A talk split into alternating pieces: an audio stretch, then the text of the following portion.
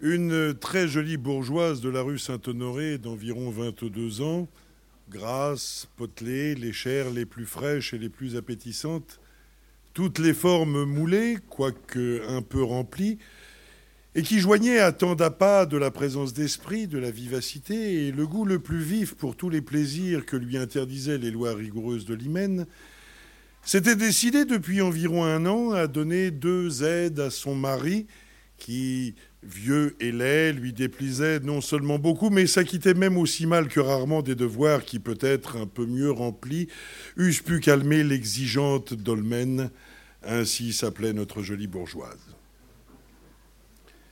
Rien de mieux arrangé que les rendez-vous qu'on indiquait à ces deux amants. Desroux, jeune militaire, avait communément de 4 à 5 du soir et de 5 et demi à 7 arrivait d'Olbreuse, jeune négociant de la plus jolie figure qu'il fût possible de voir. Il était impossible de fixer d'autres instants, c'étaient les seuls où Madame Dolmen fut tranquille. Le matin, il fallait être à la boutique. Le soir, il fallait quelquefois y paraître de même, ou bien le mari revenait et il fallait parler de ses affaires. D'ailleurs, Madame Dolmen avait confié à une de ses amies qu'elle aimait assez que les instants de plaisir se succédassent ainsi de fort près. Les feux de l'imagination ne s'éteignaient pas, prétendait-elle, de cette manière rien de si doux que de passer d'un plaisir à l'autre. On n'avait pas la peine de se remettre en train.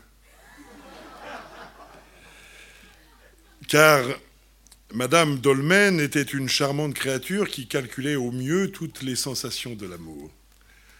Fort peu de femmes les analysaient comme elle, et c'était en raison de ses talents qu'elle avait reconnu que, toute réflexion faite, deux amants valaient beaucoup mieux qu'un. Relativement à la réputation, cela devenait presque égal. L'un couvrait l'autre. On pouvait se tromper, ce pouvait être toujours le même qui allait et revenait plusieurs fois dans le jour, et relativement au plaisir, quelle différence. Madame Dolmen, qui craignait singulièrement les grossesses, bien sûr que son mari ne ferait jamais avec elle la folie de lui gâter la taille, avait également calculé qu'avec deux amants, il y avait beaucoup moins de risques pour ce qu'elle redoutait qu'avec un, parce que, disait-elle en assez bonne anatomiste, deux fruits se détruisaient mutuellement.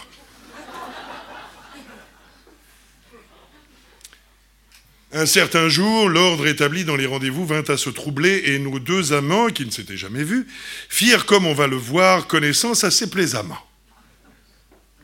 Desroux était le premier, mais il était venu trop tard. Et comme si le diable s'en fût mêlé, Dolbreuse, qui était le second, arriva un peu plus tôt. Le lecteur plein d'intelligence voit tout de suite que de la combinaison de ces deux petits torts devait naître malheureusement une rencontre infaillible. Aussi eut-elle lieu. Mais disons comment cela se passa, et si nous le pouvons, instruisons-en avec toute la décence et toute la retenue qu'exige une pareille matière déjà très licencieuse par elle-même. Par un effet de caprice assez bizarre, mais on en voit tant chez les hommes, notre jeune militaire, las du rôle d'amant, voulut jouer un instant celui de maîtresse. Au lieu d'être amoureusement contenu dans les bras de sa divinité, il voulut la contenir à son tour. En un mot, ce qui est dessous, il le mit dessus.